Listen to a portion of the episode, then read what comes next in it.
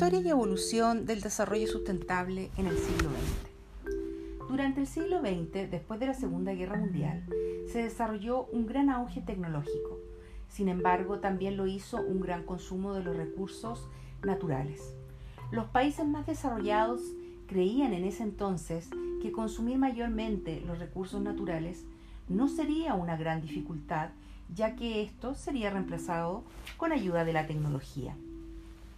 Un ejemplo de esto es el reemplazo del aceite de ballena por los compuestos derivados del petróleo.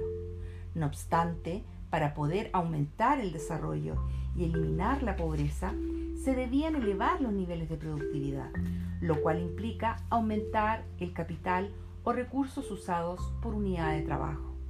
Frente a, hoy, frente a ello, el desarrollo humano fue observado como un proceso en continua evolución donde el hombre crea riqueza, se enfrenta a las distintas dificultades, así como también se adapta a diferentes escenarios de una forma creativa e innovadora frente a los cambios.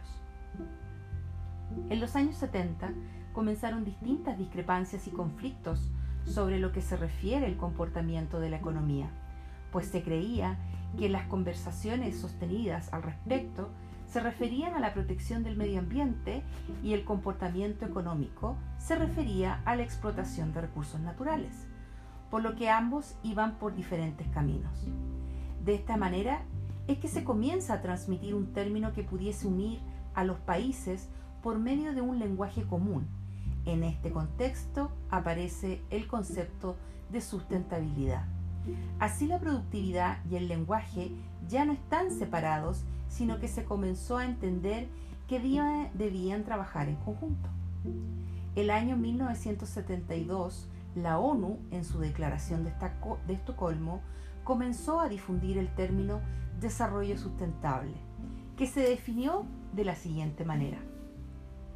Desde la ignorancia o indiferencia podemos hacer un daño masivo e irreversible al medio ambiente. Por el contrario, desde el conocimiento y el accionar sabio, podemos lograr para nosotros y generaciones futuras una mejor vida en un ambiente acorde con nuestras necesidades y esperanzas.